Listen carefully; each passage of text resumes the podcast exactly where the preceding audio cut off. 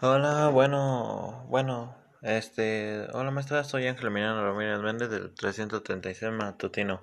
Hoy voy a hablar sobre las extorsiones. Las extorsiones, la persona con el propósito de obtener provecho personal o para un tercero, obliga a otro, con violencia o intimidación, a realizar u omitir una acción o negocio jurídico en perjuicio de su patrimonio o el de un tercero. Será sancionada con pena privativa de libertad de tres años a cinco.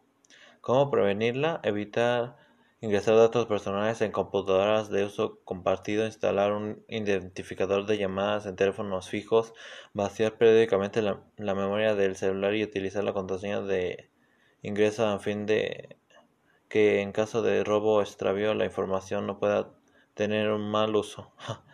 Este, ¿cómo se llama? ¿Y cómo prevenir esto? Pues este maestro, lo que tienes que hacer son tres pasos sencillos.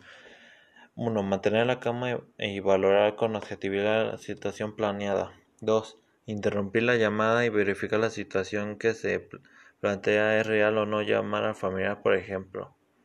Eh, en esto sí es muy importante porque ahí el extorsionador puede aprovechar la situación. Ok, la tercera. No ceder ante las exigencias económicas o demandas del extorsionador, extorsionador o defraudador ni negociar la cantidad económica alguna. Bueno, esto sería todo, maestra. Así se evitarían las, ¿cómo se llama? Las extorsiones porque así son muy peligrosas. Bueno, no peligrosas, pero sí te pueden quitar dinero. Gracias.